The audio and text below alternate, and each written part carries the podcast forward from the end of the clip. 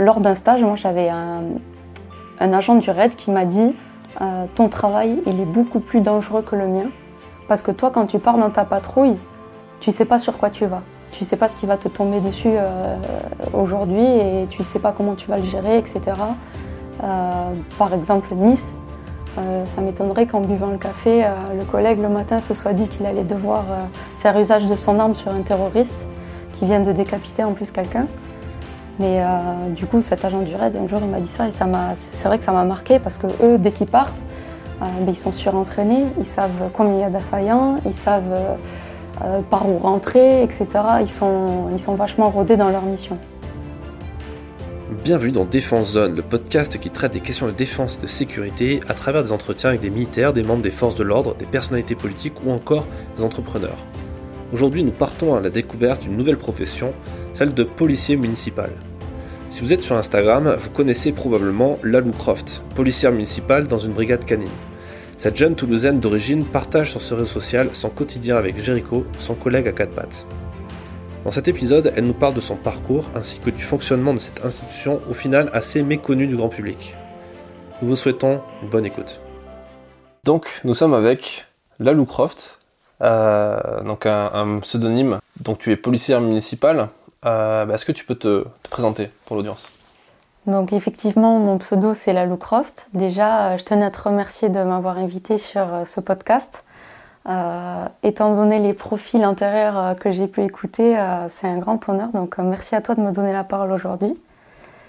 J'ai 27 ans et je travaille en région en Bourgogne, dans le 89, depuis maintenant deux ans. Et j'ai eu la chance de prendre la spécialité de maître chien depuis un an et demi. Donc je travaille avec mon partenaire à quatre pattes, euh, Jericho. D'accord.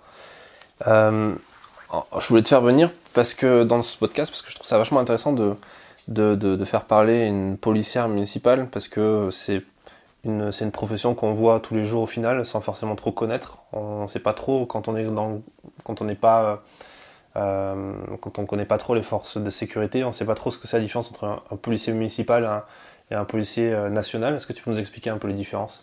Alors, euh, dans les grosses lignes, euh, en police municipale, l'employeur, c'est le maire, le maire de la commune. Et en police nationale, on va dépendre de l'État directement. les polices municipales ont un statut judiciaire qui est différent des agents de police nationale. En police municipale, on a des agents de, de police judiciaire adjoints qui, qui n'ont pas de pouvoir judiciaire tels que les officiers de police judiciaire ou les agents de police judiciaire qui, eux, ne sont qu'en police nationale ou en gendarmerie nationale. C'est-à-dire que, euh, par exemple, euh, on va intervenir sur un flagrant délit, on va interpeller la personne, et puis on va devoir la mettre à disposition d'un officier de police judiciaire, donc de la gendarmerie ou de la police nationale, qui lui va faire la mise en garde à vue, les auditions et l'enquête. Donc par exemple, un policier municipal, euh, en gros, quand il chope le méchant, il peut pas lui-même l'amener, enfin, lui faire prendre des positions, genre de choses quoi. Euh, il ramène la personne au commissariat, mais il n'y a pas de, par exemple, il n'y a pas de garde à vue ou de ce genre de choses dans un commissariat de police municipale? Non, dans le dans le poste de police municipale, d'ailleurs, on n'appelle pas ça des commissariats, on appelle ça des postes. On n'a pas de geôle et euh, on fait pas les, les, les gardes à vue. C'est pour ça que Dès qu'on est sur un crime ou flagrant délit, on doit directement aviser l'officier de police judiciaire parce que c'est de lui qu'on dépend euh, judiciairement. D'accord. Et après, sur le terrain, vous avez euh, donc l'uniforme, l'armement qui, est un peu similaire à la police nationale. C'est quoi les différences à ce niveau-là pour entrer peut-être un peu plus dans la technique? Est-ce qu'il y a des choses que vous pouvez pas faire au niveau de l'arme à feu ou, ou l'interpellation, par exemple? Alors en police municipale, on n'a pas les mêmes dotations d'armement que la police nationale. En police municipale, on a le droit à notre 9 euh, mm, donc l'arme de poing, ou le revolver pour certaines communes qui sont encore à l'ancienne. On a le droit au pistolet à impulsion électrique, au lanceur de balles de défense, donc le flashball, et euh, la gaz lacrymogène, le bâton de défense ou le tonfa. C'est tout l'armement euh, auquel on va avoir droit, avec bien sûr les chiens, l'auxiliaire canin. Et en police nationale, par contre, eux, ils sont sur des des fusils d'épaule, etc. Ils sont beaucoup plus équipés en termes d'armement. Euh, après, en termes d'usage, on est sur les mêmes textes, euh, à savoir euh, le plus gros, le 122.5 du, code pénal, qui encadre la légitime défense. Donc la légitime défense, on en parle souvent, on n'en explique pas souvent ce que c'est. ça va être par exemple sur une situation où il y a une menace ou une atteinte envers un agent qui est réelle, actuelle et, et, injuste, le policier va pouvoir répondre de manière nécessaire, proportionnelle à l'attaque, immédiate et, et justifiée. Donc voilà, intentionnelle. La, la, la, la, légitime défense est toujours intentionnelle en fait. Donc non, sur ça, on est sur les mêmes textes qu'eux et c'est juste les armes qui diffèrent. On va intervenir sur des situations similaires parce qu'en police municipale, en fonction de la commune dans laquelle on travaille, c'est ça qui est fou dans cette institution, c'est qu'il y a des communes où on peut aller jusqu'à livrer des plateaux repas à des personnes âgées. Et il y a des communes où on va faire des violences urbaines toute la journée. Ça diffère vraiment. Donc déjà, à partir de là, quand le jeune passe son concours, il peut décider de qu'est-ce qu'il veut faire et où est-ce qu'il veut exercer. C'est-à-dire qu'il euh, a envie de, beaucoup d'actions, ben, il peut muter sur la commune de Lyon, qui est une très grosse police municipale en France, euh, où il va avoir de l'action, etc. Il peut se spécialiser parce qu'il y a des brigades motorisées, il y a des brigades canines, il y a des brigades VTT. Et le jour où il a envie de, un peu moins saler euh, au charbon, comme on dit chez nous, ben, il va muter dans une, commune qui est un peu plus à la campagne, un peu plus tranquille. Hmm. Oui, par exemple, avec les derniers attentats qu'il y a eu à, Nice, où c'est la police municipale qui est intervenue pour, euh, pour neutraliser les, euh, les, les mecs sur place. Et, bon, c'était des anciens militaires en plus, donc euh, c'était plus efficace peut-être. on voit qu'ils sont directement au contact. Oui, on va dire qu'ils avaient les bons packs dans l'équipe ce jour-là. Hmm. Mais en fait, lors d'un stage, moi j'avais un, un agent du RAID qui m'a dit euh, ton travail, il est beaucoup plus dangereux que le mien. Parce que toi, quand tu pars dans ta patrouille, tu sais pas sur quoi tu vas. Tu sais pas ce qui va te tomber dessus euh, aujourd'hui et tu sais pas comment tu vas le gérer, etc. Euh, par exemple, Nice, ça m'étonnerait qu'en buvant le café, le collègue le matin se soit dit qu'il allait devoir faire usage de son arme sur un terroriste qui vient de décapiter en plus quelqu'un.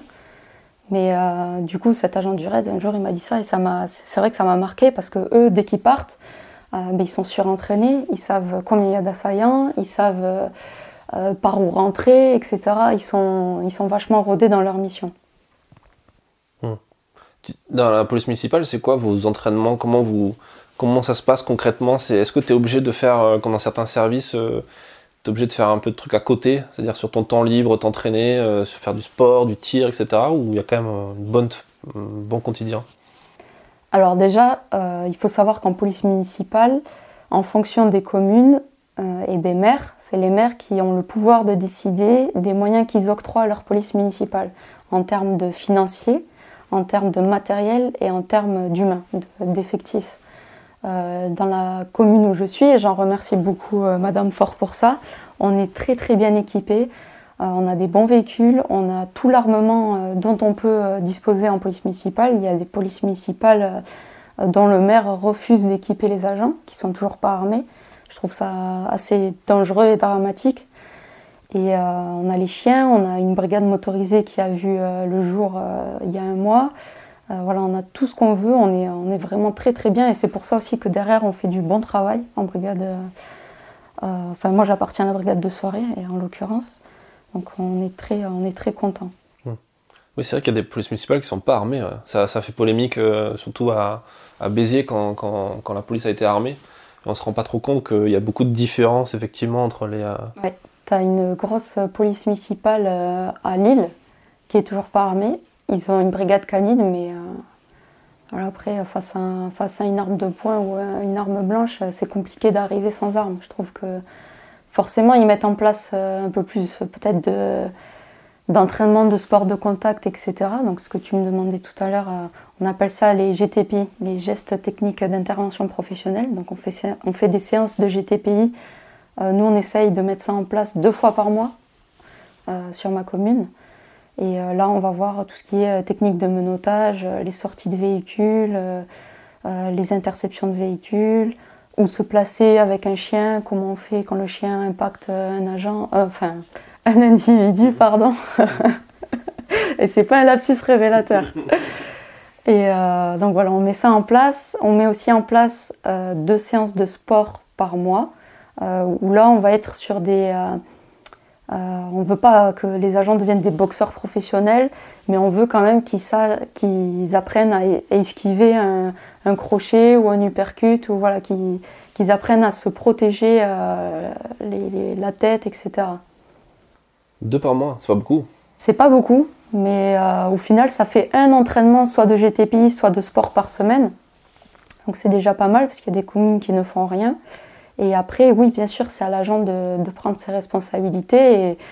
Et, soit il est dans un mood où il se dit bon, ben, il faut que je sois opérationnel et il va s'entraîner à côté. Il s'inscrit dans un club de tir sportif. Euh, euh, il prend des séances avec John Lara.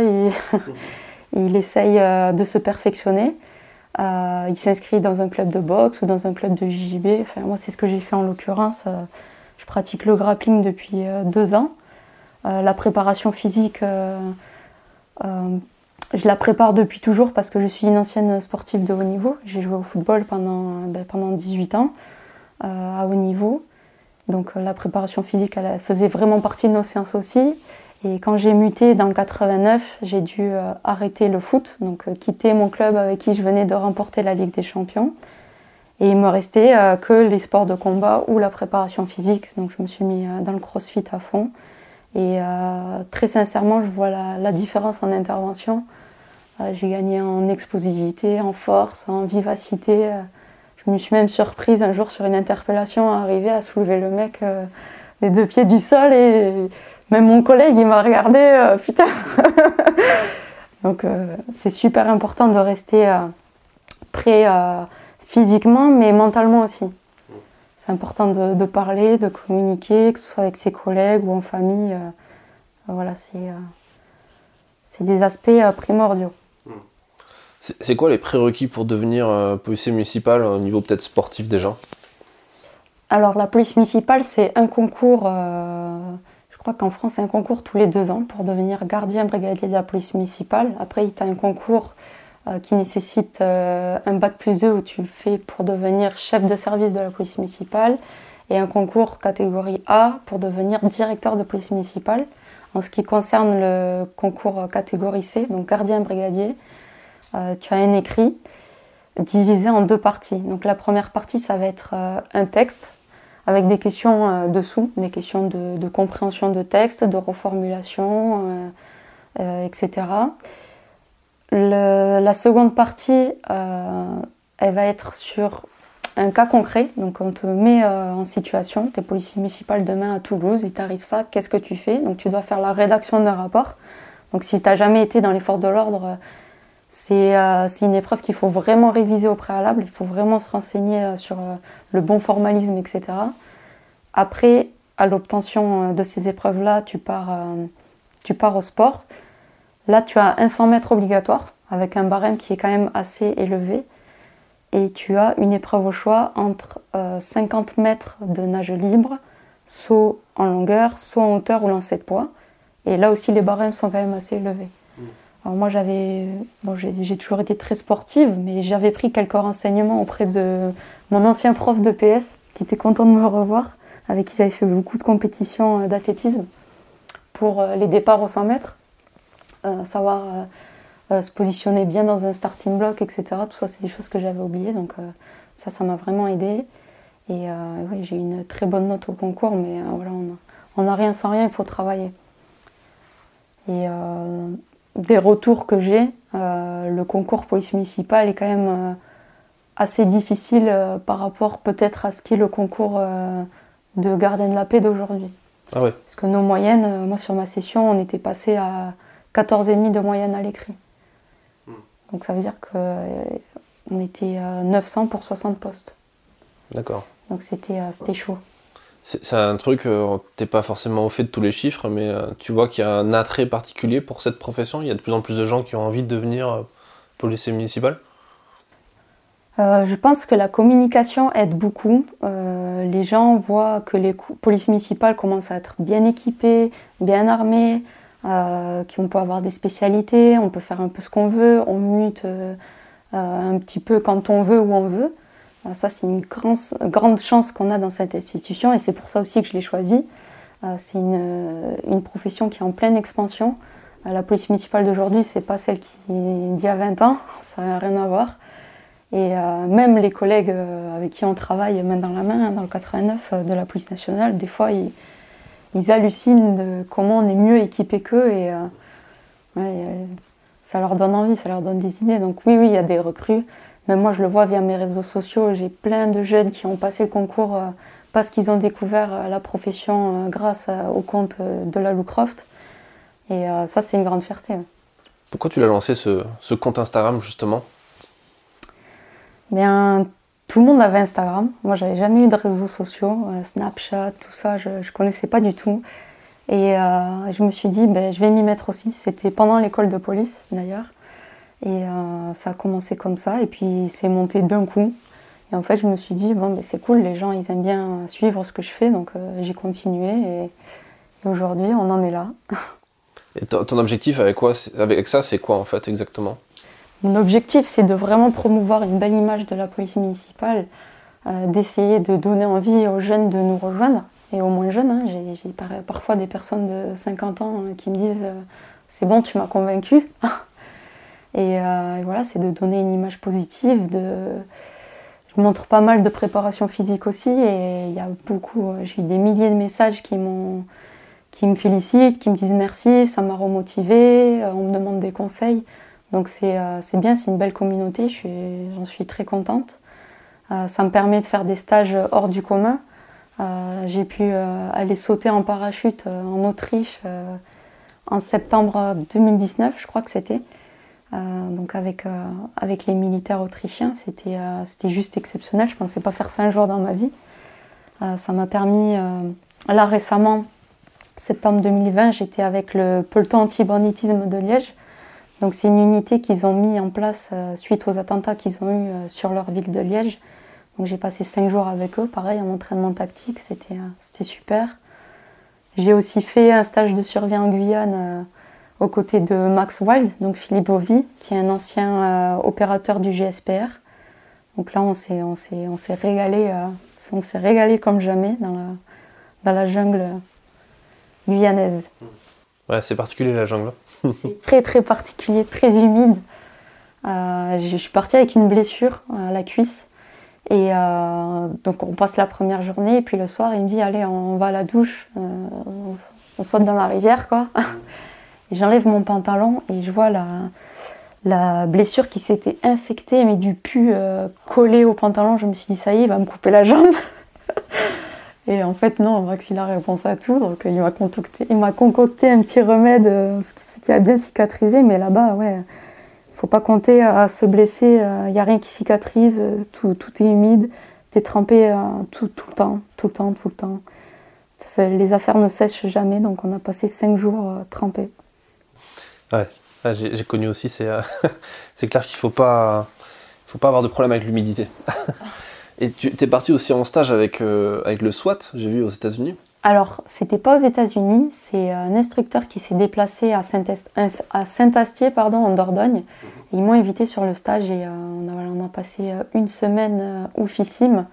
Et la commune dans laquelle j'étais avant, en tant que policière municipale, on était armé au 38. Donc j'avais jamais euh, même touché un 9 mm. Et en une semaine, tout, ce que j'ai pu apprendre, que ce soit l'arme d'épaule ou 9 mm ou euh, sur euh, des, des, situations où il faut appliquer de la tactique, les petits tips auxquels tu n'aurais jamais pensé, les ouvertures de portes, voilà, c'était vraiment exceptionnel. J'ai appris énormément de choses. J'en parle pas souvent, mais j'en suis très très fière de ce passage justement, le fait d'être capable de faire de la, de la progression tactique, enfin, du combat urbain, etc., c'est des choses qui, sur lesquelles tu es amené à, intervenir dans ton quotidien? Ou c'est quand même un cran au-dessus et c'est plus pour ta culture générale et, pour toi à titre perso? Alors déjà, euh, ça me passionne. Je pensais pas que... Je, avant de rentrer en police, je pensais pas que j'aurais autant de facilité euh, à passer mon école, à passer mes... Euh, euh, la formation de tir. Euh, voilà, je pensais pas, je, savais que ça me plairait, mais je pensais pas que ça me plairait autant que je, développerais autant de compétences euh, professionnelles. Et donc, bah, tu vois, tu parlais tout à l'heure des collègues à Nice, de la police municipale. Je pense qu'ils ont mis en place des tactiques, effectivement, qu'ils ont peut-être appris dans leur carrière d'avant. Et c'est important, ça peut nous tomber dessus tous les jours. Et puis c'est des petits conseils comme ça dans des stages assez prestigieux qui vont te faire aller sur des, ben, des conflits conjugaux, des différents familiales un peu de manière plus sécure. voilà, si tu vois le collègue qui fait euh, une boulette, comme on dit chez nous, euh, qui se positionne pas, euh, tu le reprends de suite. Tu peux, tu te sens plus aguerri en fait pour aller sur tes interventions au quotidien. Après, c'est vrai qu'on fait pas, on fait pas des sorties d'armes tous les jours, on fait pas des usages d'armes tous les jours, bien heureusement, mais la tactique, ça reste quand même assez important pour travailler en sécurité. Quand on voit les, il n'y a pas d'augmentation réelle d'attentats, mais du moins le, c'est très médiatisé, mais il y a quand même beaucoup d'attentats et beaucoup de risques euh, dans ton métier. Euh, est-ce qu'il y a hum, une, volonté euh, d'en haut, on va dire, de ta hiérarchie, de, vous former mieux justement à ça? Peut-être à ces éventualités un peu extrêmes pour vous Alors là, ça va dépendre des communes et des maires. tu as des maires qui s'en fichent, qui laissent leurs agents sans plus de formation. Euh, qui, qui les équipe pas, qui les arme pas. Et qui se disent que c'est la police nationale qui fera le boulot. Oui, voilà, exactement. Ils disent que les, les, services spécialisés prendront le relais. Mais en fait, c'est comme les parents qui sont. Je vois passer des fois des messages sur Facebook dans les, les groupes euh, euh, entre parents. Tu sais que tu suis puisque c'est ta commune, donc tu, tu ziotes un petit peu ce qui se passe. Il y en a qui disent euh, les policiers municipaux, euh, comment ils sont équipés devant l'école, ils font peur aux enfants, euh, ils sont complètement malades. En réalité, le policier municipal, il a son gilet pare-balles et il a son arme de service. On n'arrive pas avec le flashball devant l'école pour, faire la sortie scolaire. Et un jour, j'ai pas pu m'empêcher, je le fais jamais. Et j'ai dit à cette maman qui, qui, était outrée, effarée de voir des policiers municipaux armés devant l'école de son fils, que le jour où il y a quelqu'un, et je lui souhaite pas, qui arrive avec une hache ou avec un fusil pour, euh, pour venir en découdre avec ne serait-ce qu'un euh, parent ou un professeur, euh, j'espère que ce jour-là, le policier municipal qui sera devant cette école-là sera armé, parce qu'il pourra lui jeter son sifflet, je pense pas que ça suffira pour arrêter cet individu. Donc certains maires mettent, effectivement essayent de mettre en place des formations un peu plus spécifiques. Nous, on fait quelque chose qui est super intéressant. Toutes les mairies ne le font pas. On fait des mises en situation réelles. C'est-à-dire qu'on met tous nos, armes hors service, mais on les garde sur nous, mais elles ne sont pas chargées. Et on part sur des cas de figure. Euh, par exemple, euh, ben, il y a un assaillant dans la mairie, il y a euh, un assaillant dans la rue piétonne, il y a quelque chose dans, la cathédrale, il faut aller voir comment on intervient. Donc c'est encadré par des moniteurs tir, forcément. Hein. C'est encadré par la hiérarchie. Euh, et après, c'est hyper intéressant parce qu'on voit comment on réagit dans ces moments-là. On fait l'usage du chien, il y a un mec qui a le costume en face, un homme d'attaque, donc tout le monde travaille et euh, c'est super intéressant. On voit aussi la réaction des gens euh, et on voit aussi les erreurs qu'on fait et qu'on ne devrait pas. Donc à chaque fois, on essaye de s'améliorer. Mmh. Parlons un peu du chien justement, parce que est-ce que au niveau de, la brigade cynophile, je sais pas si c'est une brigade, on parle d'une brigade? Oui. Ouais. Euh, il y a des différences majeures pour le coup avec un policier euh, national qui aurait aussi euh, un chien? C'est un peu le même genre de mission, c'est le même usage entre guillemets? Alors le chien, il a plusieurs compétences. soit il est destiné à être un chien de patrouille et chien de défense, donc là il va faire du mordant et de la frappe muselée. Ils ont des muselières en fer qui sont renforcés au niveau du museau pour venir impacter euh, les individus. Euh, au niveau du thorax, les faire reculer sur une attaque. Euh, et après, tu as des chiens qui vont avoir des compétences développées en olfaction, donc qui vont être ben, dans la recherche de billets. Tu as des chiens qui vont être montés pour la recherche de poudre, donc tout ce qui est armement. tu as des chiens qui vont être sur de l'expo, etc. Donc chaque chien a sa spécialité. Jericho, en l'occurrence, c'est un chien de patrouille, donc chien de défense. Et euh, oui, on va faire un petit peu les, les, mêmes missions que la police nationale sur un chien de défense. Hmm. Fait, euh, moi, ce qu'on me demande de faire sur la voie publique avec mon chien, c'est de la protection, euh, surtout de la dissuasion. 90% du temps, c'est de la dissuasion et de la protection au niveau des interventions de mes collègues. Donc, faire, si c'est dans un quartier, faire un périmètre de sécurité avec mon chien, euh, pour éviter qu'un individu s'introduise dans, l'intervention, dans le dispositif police. Et, euh, après, euh, de la frappe muselée, faire reculer des individus. Voilà, c'est ce qu'on va me demander la plupart du temps avec mon chien. Ça t'est arrivé de, du coup, d'enlever la muselière pour le faire mordre? En réel Non, ça m'est arrivé qu'à l'entraînement. Et, et, après, je touche du bois. Hein. J'espère qu'il n'aura jamais à faire ça en situation réelle. S'il faut passer par là, on passera par là, en cas de légitime défense, toujours, hein, bien sûr. Euh, ça, ça serait dans le cas où, par exemple, en face de moi, j'ai quelqu'un qui, est avec une arme blanche ou une arme de poing. Et, euh, voilà, après, c'est toujours l'appréhension de voir son chien partir aussi. Euh. On dit chez nous qu'un chien lâché, quand on ne tient plus en laisse, c'est un chien mort. Mais le jour J, il ben, faudra, qu'il revienne. Après, on s'entraîne pour qu'il revienne. Donc, c'est pour ça que l'entraînement est primordial aussi pour l'auxiliaire canin, comme pour nous. Hein. Euh, le maître chien, il ne peut pas se permettre de ne pas être au rendez-vous physiquement et, mentalement. Moi, je pars du principe qu'un maître chien, euh, s'il demande de sauter un mur de 3 mètres à son chien, lui doit faire pareil. On doit avoir les mêmes compétences athlétiques et, euh, et voilà, c'est un travail de binôme. Il y a trop de gens qui se cachent derrière leur chien. Leur chien, c'est leur courage. Et ça, c'est pas normal. C'est pas juste pour le chien, en fait. Tu as commencé dans la police municipale directement dans la, dans la brigade Sino? Alors pas du tout. J'ai commencé euh, euh, vers Toulouse, dans une, dans une petite commune, et euh, j'ai appris là le métier vraiment du policier municipal de proximité, de terrain, parce qu'on a un champ de compétences, les gens ne se rendent pas compte. En fait, on, est des vrais couteaux suisses en police municipale. On est compétent sur tous les codes, que ce soit forestier, code rural, code pénal, code de la route, etc. Donc là, j'ai appris vraiment le, boulot du policier municipal. Et après, j'ai eu une euh, jolie offre euh, d'emploi euh, dans le 89. Et là, il y avait une des conditions qui était de prendre la spécialité de maître chien. Donc j'ai tout plaqué pour, pour, faire, pour tenter l'aventure.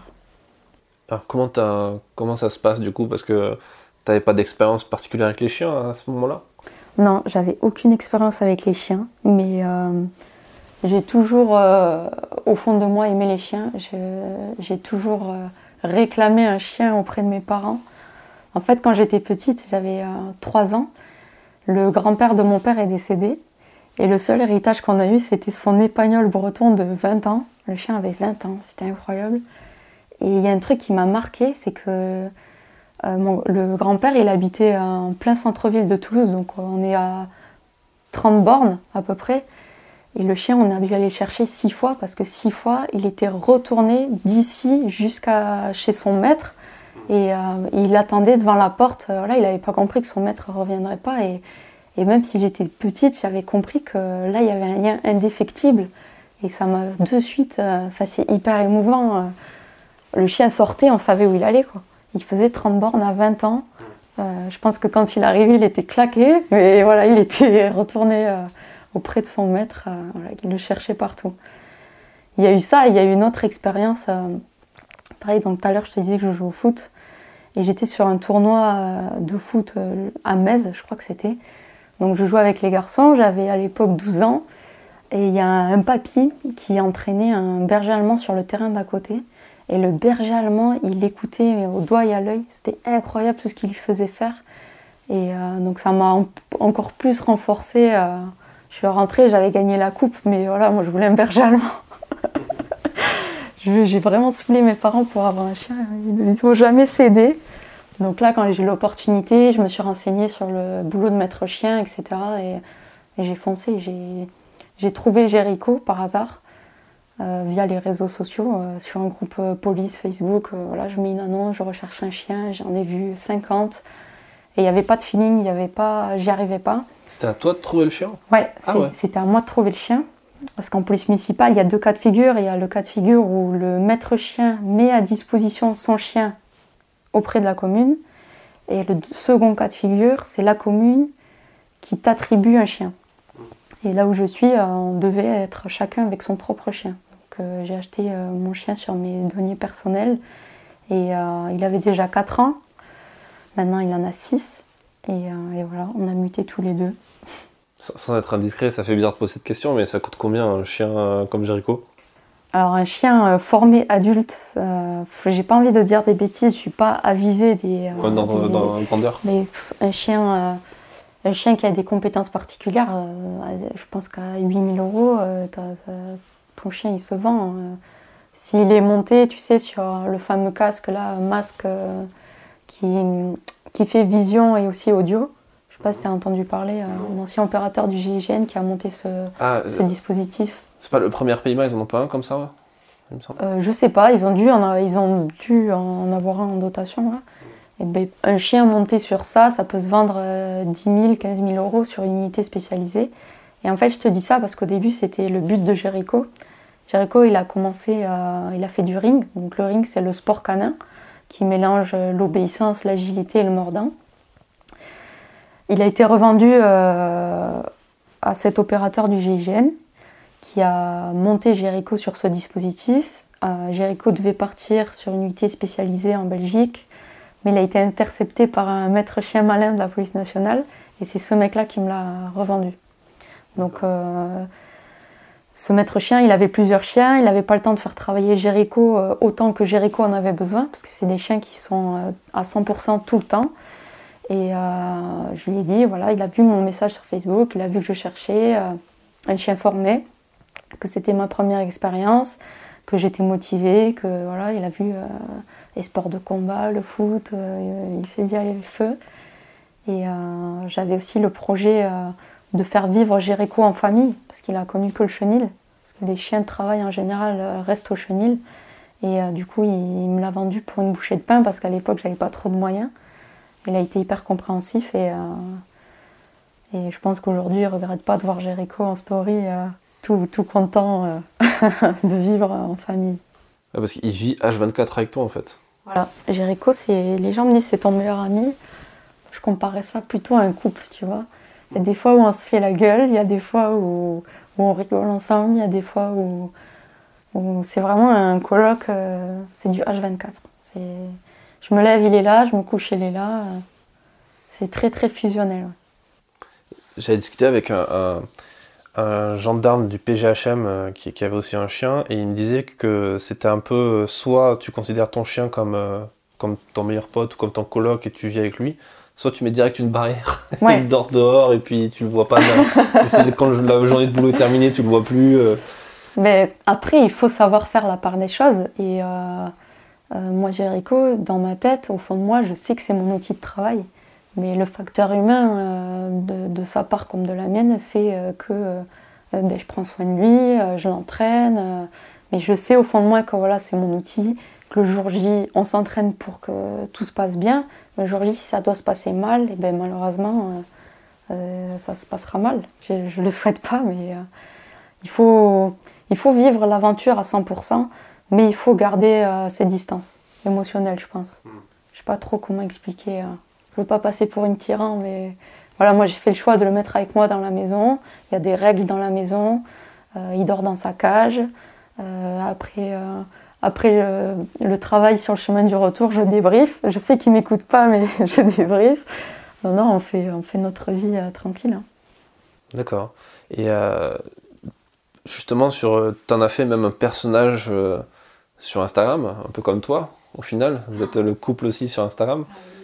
Les gens réclament Jericho tout le temps, je reçois des messages tous les jours, mais comment il va et... Mais si seulement ils savaient que c'est un animal euh, dangereux. Tu te demanderais peut-être de l'argent en fait, du coup. non, mais ce qui me fait rire à chaque fois, c'est euh, Et si je le croise, je pourrais lui faire un câlin Ben non, ça reste un chien de défense. Donc logiquement, si tu t'approches un peu trop, euh, il risquerait de réagir. Comment tu fais justement pour gérer euh, ça en fait euh, Je pense qu'il faut quand même que tu arrives à maintenir une certaine agressivité en lui pour qu'il puisse être efficace et en même temps, donc du coup, tu peux pas lui faire des câlins tous les soirs. Comment ça se passe? Alors, Jericho, il est codé, c'est-à-dire que du moment où je lui mets son harnais et sa muselière, il est au travail. Et tu vois l'exemple pas plus tard qu'il y a deux jours. Euh, Jericho, il est en, on va dire en civil, donc il n'est pas équipé. je viens d'arriver au service il joue avec un, collègue euh, de travail. Je l'équipe, je le mets dans la cage, le collègue de travail est toujours là. Il a aboyé de toutes ses forces. Il s'est mis au travail euh, et j'ai cette chance-là. Et le Malinois, faut, faut pas les prendre pour des, euh, pour des cons. Ils sont très malins et ils savent vraiment faire la part des choses. C'est sûr qu'il y a toujours un facteur risque parce que ça reste des chiens qui sont entraînés et à qui on a toujours dit depuis qu'ils sont bébés, mordre c'est bien.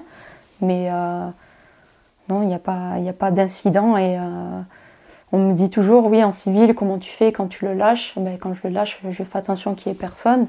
S'il y a quelqu'un, je le rappelle, je l'attache, euh, voilà, je prends, je prends mes dispositions, j'anticipe. Le maître chien aussi en civil, il doit toujours être dans l'anticipation avec son chien de travail.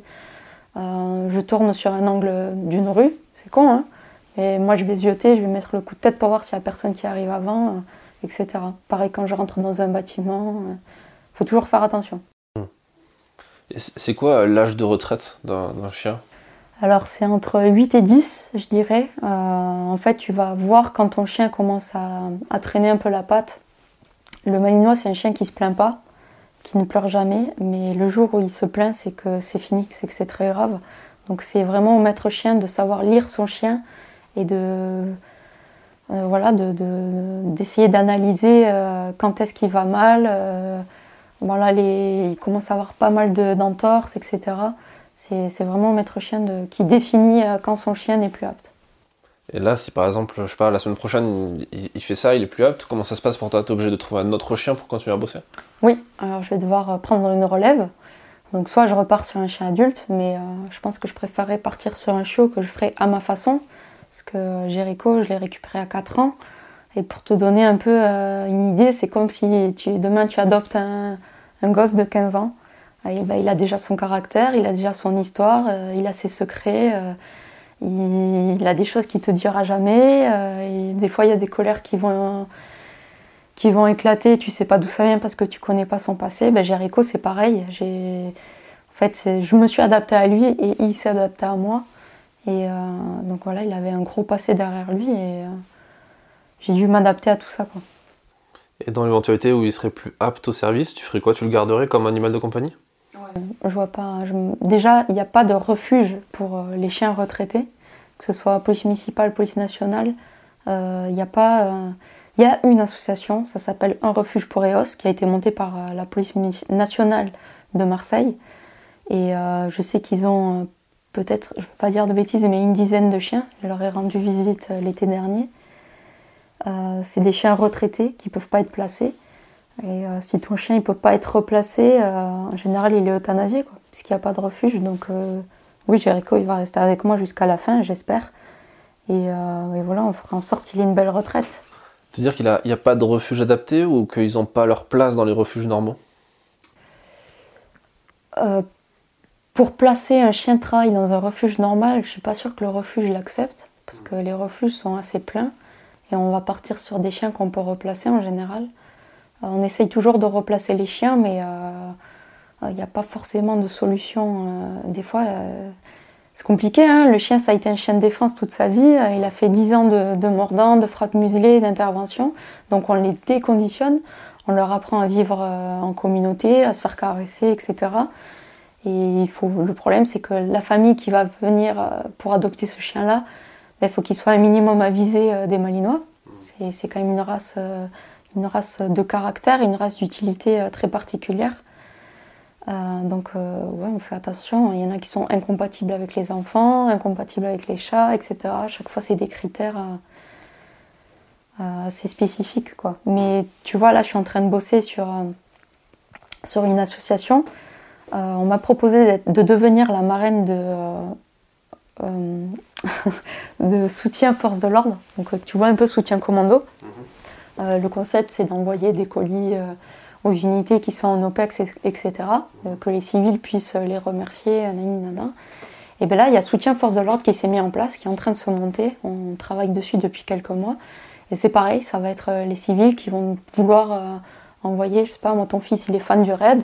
Ben là, il a l'opportunité de discuter avec un opérateur, par un courrier épistolaire. et du coup, je trouve, euh, je trouve sympa. Et je leur ai proposé à Soutien Force de l'Ordre de faire euh, Soutien Canine et de créer un réel réseau pour euh, pouvoir justement replacer les chiens qui ont besoin d'être replacés. Donc aider à favoriser, je sais pas moi, as la police nationale de Montbéliard et en fait tu as une famille toulousaine qui serait prête à adopter ce chien-là. Ben, nous, on serait la plateforme qui aiderait les deux à communiquer en fait. c'est une bonne idée. Ça, ça n'existe pas encore, même dans les autres corps de, de force de l'ordre aussi, pour la police nationale ou dans l'armée par exemple Police nationale, mais justement, ça n'existe pas. moi, via mon Instagram, j'ai réussi à replacer déjà trois chiens. Donc j'en suis très très contente. Et euh, le, compte n'aura pas existé pour rien parce que c'est trois collègues, c'est trois collègues qui avaient besoin et ces trois collègues qui méritent une retraite. Je trouve ça vraiment, euh, même si c'est des outils de travail, de les euthanasier parce qu'ils sont pas replaçables ou autre, c'est euh, juste, c'est la folie, c'est inconcevable. Et ils ont sauvé des vies, ils ont, ils ont participé, ils ont travaillé, ils ont été autant que nous en patrouille, ils ont le droit à une seconde vie, quoi. Mmh. Et euh, est-ce que tu t'es renseigné sur, euh, parce que je suppose que sur ton compte Instagram, il n'y a pas forcément que des gens de ta commune qui te suivent, euh, ni même que des Français, il doit y avoir aussi des francophones d'autres pays ou même des étrangers. Comment ça se passe pour, pour les brigades Sino à l'étranger? Est-ce qu'en France il y a une particularité? Est-ce qu'il y a plus de, de Sino qu'ailleurs dans le monde ou pas du tout? Alors est-ce qu'il y a plus de Sino ici qu'ailleurs? Je ne sais pas. Mais la particularité de la France, et ça choque tout le monde, Euh, il y a pas mal d'Américains qui m'envoient des, euh, des, messages pour ça, c'est que nos chiens sont muselés. En fait, dans notre référentiel, euh, nous, on, est sur le référentiel police nationale, on se base sur eux en fait en police municipale. Le chien doit être muselé, et c'est vrai que par exemple en Belgique, les chiens sont pas muselés, donc ils n'utilisent pas la frappe muselée, et aux États-Unis non plus. Voilà, on est les seuls à faire ça, et moi je trouve que c'est un outil fantastique. Hein. Après, peut-être le fait d'avoir un chien démuselé H24, euh, l'individu prend même pas le risque de venir au contact. Je sais pas, j'ai pas, j'ai pas. Euh, Il n'y a pas plus de bavure peut-être? Je sais pas, franchement, je sais pas du tout. Je pense que leurs chiens sont hyper rodés et qui sont. De toute façon, le chien, on est maître de chien, c'est l'appellation. Donc le chien, il ne doit pas se déclencher seul. C'est comme euh, si, si, je, si, je, fais action de feu sur mon arme de poing, c'est l'humain qui fait action de, sur la côte détente. C'est un facteur humain qui fait feu. Tu peux jeter ton pistolet par terre, il fera pas feu. Le chien, c'est pareil. Si je ne lui dis pas d'attaquer, il ne faut pas qu'il attaque. Hmm. Tu dois être maître de ton chien. Il a pas le. Il n'est pas formé à sentir euh, qu'il peut intervenir sans que tu lui donnes l'ordre parce qu'il voit que toi, tu es en incapacité, par exemple, de le faire Alors, il peut, euh, il peut te prévenir. Il peut euh, te dire là, là, maman, ça pue. Euh, moi, je sais qu'il y a des fois où je le balade, euh, tu vois, quand je l'ai eu, je l'ai baladé euh, sur un lac, donc je l'ai lâché, et puis il y a un mec qui est venu me parler, et le chien, il est venu se mettre en défense, donc il est venu entre mes jambes, et alors qu'il était à 600 mètres, hein, il est revenu en courant quand il a vu que quelqu'un s'approchait, et il a regardé le mec, il s'est mis à aboyer, il, entre, il était entre mes jambes. le, mec a fait demi-tour. T'as le mec qui venait pour te draguer et il s'était dégoûté. Voilà, Jéricho, on ne touche pas, on touche pas maman. Il va te prévenir, mais il ne doit pas agir. Après, euh, sur un facteur, euh, par exemple, de violence urbaine, euh, où toi tu es pris à partie un peu partout, si tu as un mec qui arrive derrière et que le chien effectue une frappe muselée pour, pour faire repousser l'individu, c'est aussi son taf. Mais euh, le mordant, c'est quand même assez spécifique et euh, il ne peut pas déclencher si toi, tu ne l'as pas autorisé. Sur une, patrouille, est-ce que tu, peux partager avec nous, je sais pas, peut-être une anecdote ou un, moment qui t'a un peu fait réfléchir sur, euh, sur le sens de ta mission par rapport à une intervention peut-être un peu compliquée ou... des interventions, il y en a eu plein. Hein. Il y a plein de soirs où c'est vrai que tu rentres à la maison et que tu te dis putain, ma vie, ma vie elle est trop bien.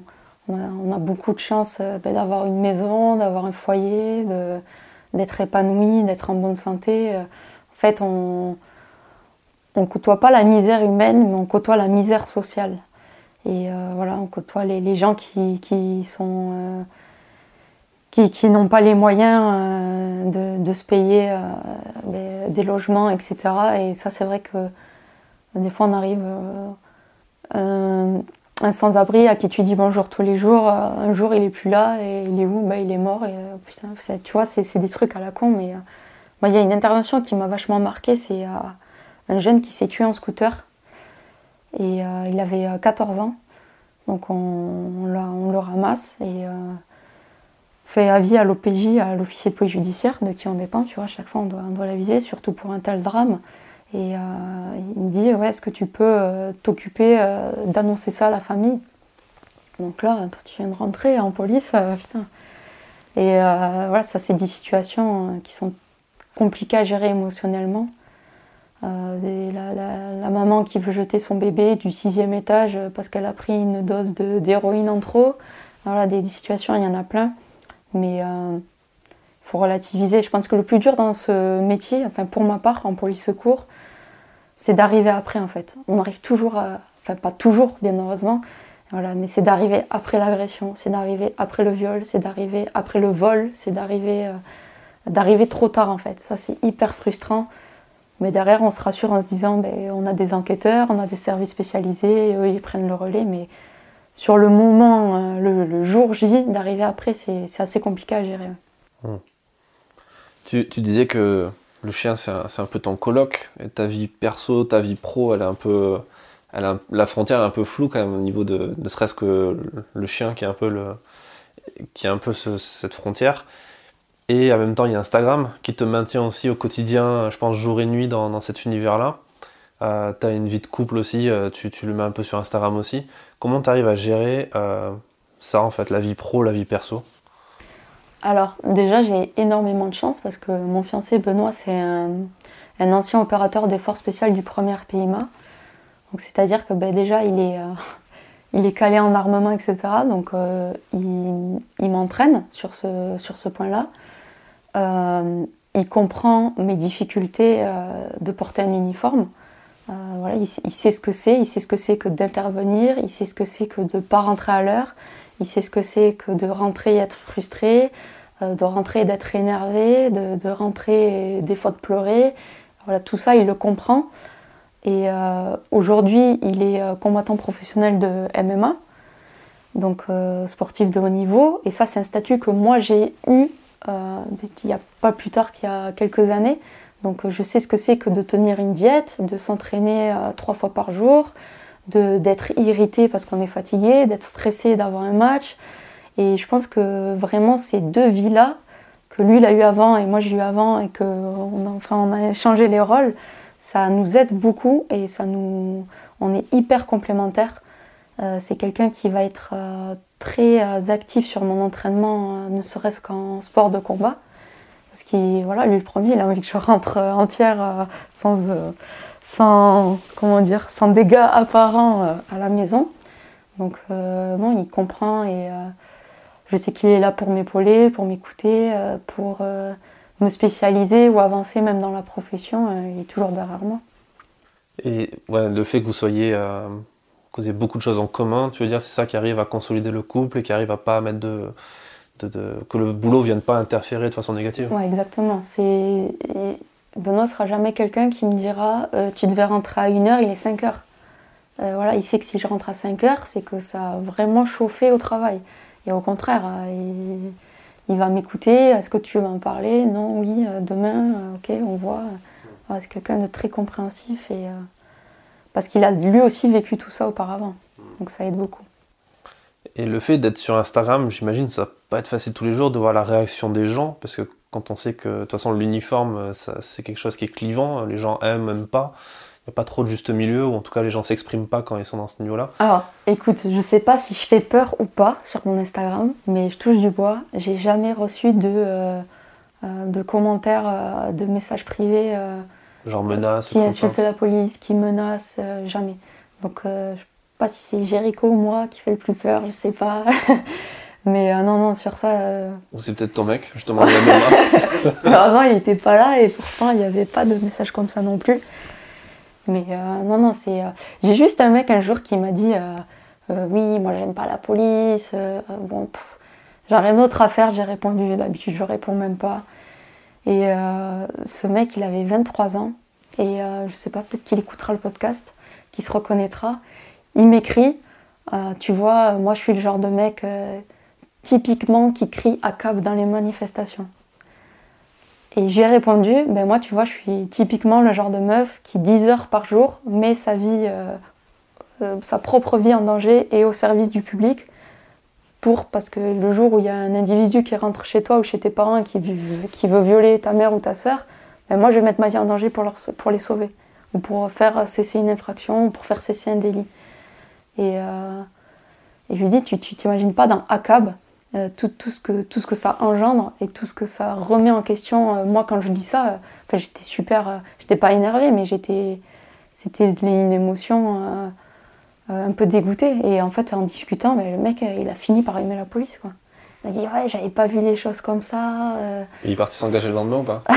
Je sais pas s'il a passé son concours mais mais non, non, ouais, il y en a des fois, ça arrive, mais euh, c'est hyper rare. Après, c'est vraiment que du positif et c'est ce que j'essaye de, faire aussi. Euh, tu vois, quand il y a des affaires qui sortent, euh, l'affaire Michel Zecler par exemple, tout le monde me dit Mais réagis, réagis, pourquoi t'en parles pas?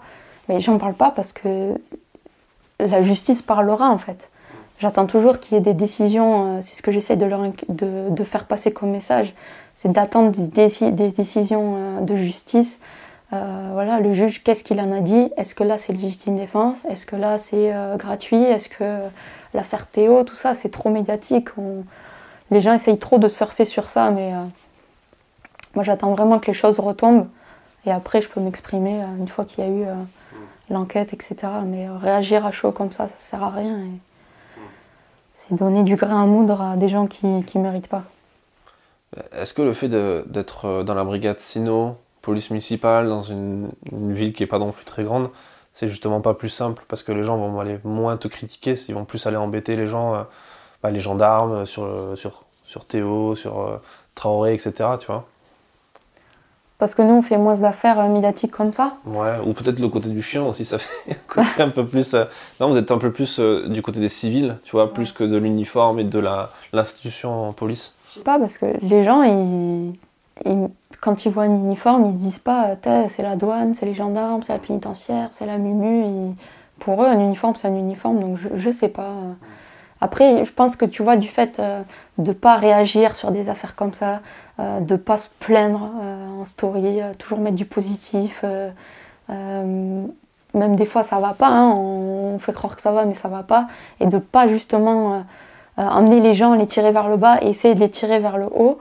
Euh, ben, du coup, euh, tu, récoltes ce que tu sèmes. moi, ce que j'essaye de véhiculer, vraiment, c'est du positif.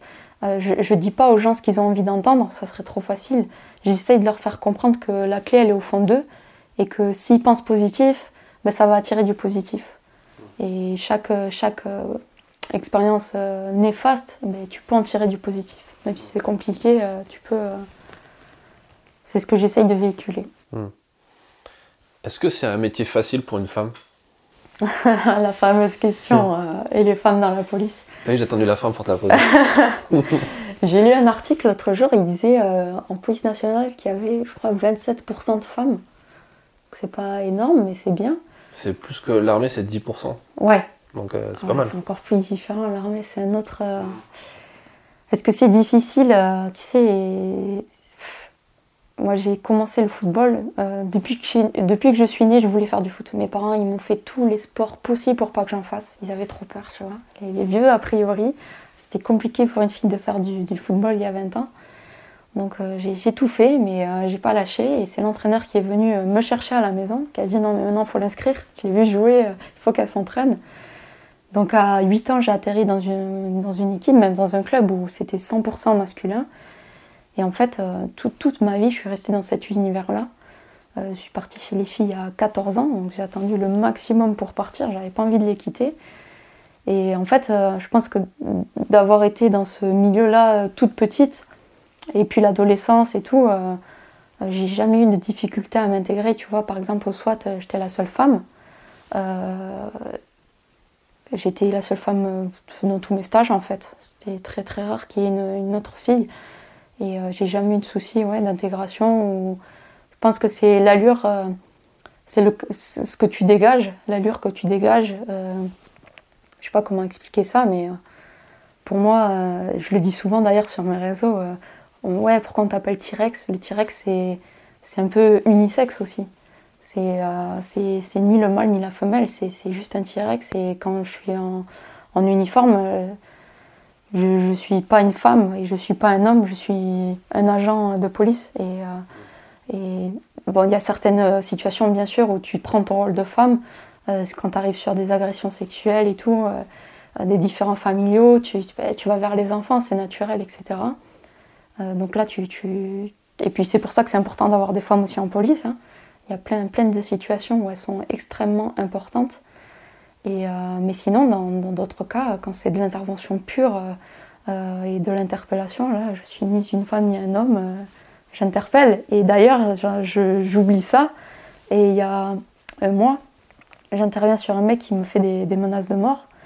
il me menace de me désarmer, de me tuer en moins de deux secondes.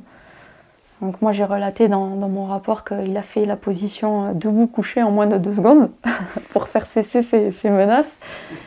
Et euh, donc je le remets à l'officier de police judiciaire qui l'emmène à l'hôpital, etc., etc. Et euh, apparemment, l'hôpital, il aurait pété un câble. il s'est levé d'un coup, il a dit En plus, c'est une gonzesse qui m'a mis à terre, mais putain, je suis qu'une merde. et moi, si tu veux, j'avais, j'avais zappé, euh, enfin, j'avais zappé. Je ne zappe pas que je suis une fille, mais comme je suis un agent, mm. je m'étais pas dit Oh, le pauvre, s'il se fait interpeller par une fille, il va mal le vivre. Tu vois ce que je veux dire? Le pauvre. Et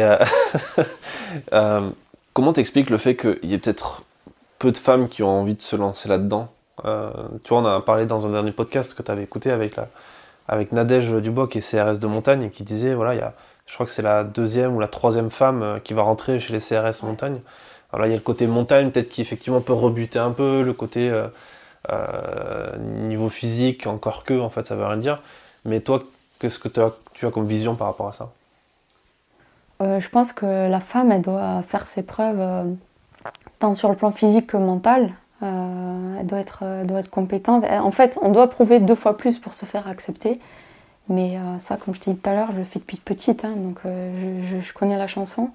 Et c'est vrai que les stages où je vais, il n'y a pas de femmes. Et je pense que la plupart me le disent par message qu'elles ont peur en fait. Parce qu'elles savent qu'elles vont être regardées, elles savent qu'elles vont être jugées, elles savent qu'on les attend au tournant. Être une femme, c'est aussi accepter certains hommes euh, misogynes. C'est-à-dire, tu es au stand de tir, tu fais ton tir et tu fais des bons tirs. Hein. Mais tu as toujours un lascar qui va venir. Ah, tu vois, ton arme, tu pourrais la tenir comme ça, ça irait mieux. Non, mais tais-toi, il y a un moniteur, tais-toi, parce que ça va se bagarrer. C'est rare, hein. je, fais, euh, je fais. Je grossis le truc, mais je pense qu'elles ont peur de ça et, peur de, voilà, de, montrer. Euh, il y a toujours un point de départ. Hein.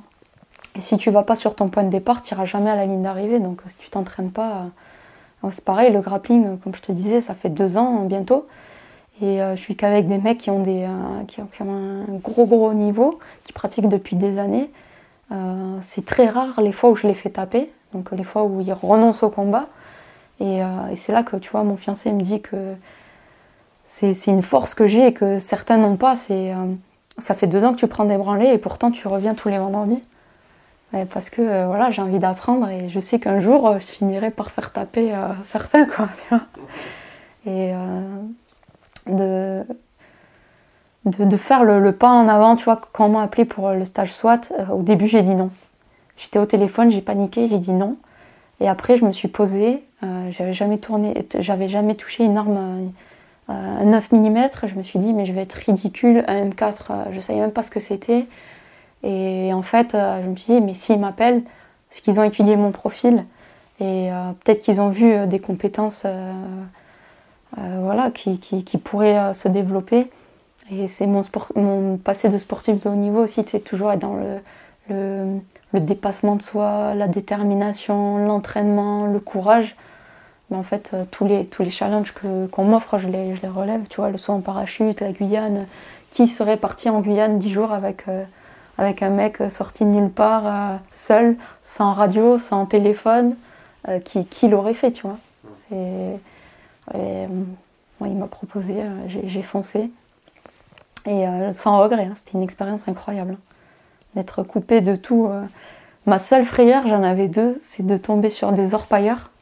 Mais là aussi, on était armés, on avait chacun un fusil, donc ça allait. On avait chacun un fusil, chacun un coupe-coupe, chacun une hache, chacun trois couteaux. Donc on est, les mecs, on pouvait les attendre.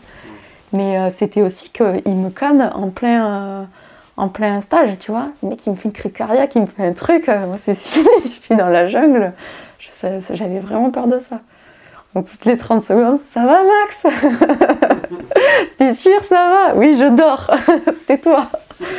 Ah Non, non, il faut oser. Hein. Dans la vie, il faut oser et il faut, franchir le pas. Donc c'est pour ça qu'à chaque fois, j'invite toutes ces filles à, venir au stand, à venir en stage. Et, et plus, on, sera, mieux, ce sera. Tu as, déjà un peu répondu, mais peut-être qu'on. Qu'est-ce que tu donnerais comme conseil C'est la question que je pose à la fin à chaque interview. Quel conseil tu donnerais justement à une femme qui aimerait se lancer dans, ce métier, dans la police municipale, pour euh, arriver à oser, arriver à, à, sortir de sa zone de confort comme ça ah, Mais euh, elle, doit, elle doit se préparer. En fait, je pense que la préparation, c'est euh, hyper important. Tu vois, même là, ce podcast, j'arrive avec mes notes, je les ai même pas lues, mais j'étais obligée de préparer. Je suis toujours soucieuse de, bien faire. je veux toujours bien faire et J'en deviens strict avec Jericho, mais strict envers moi-même.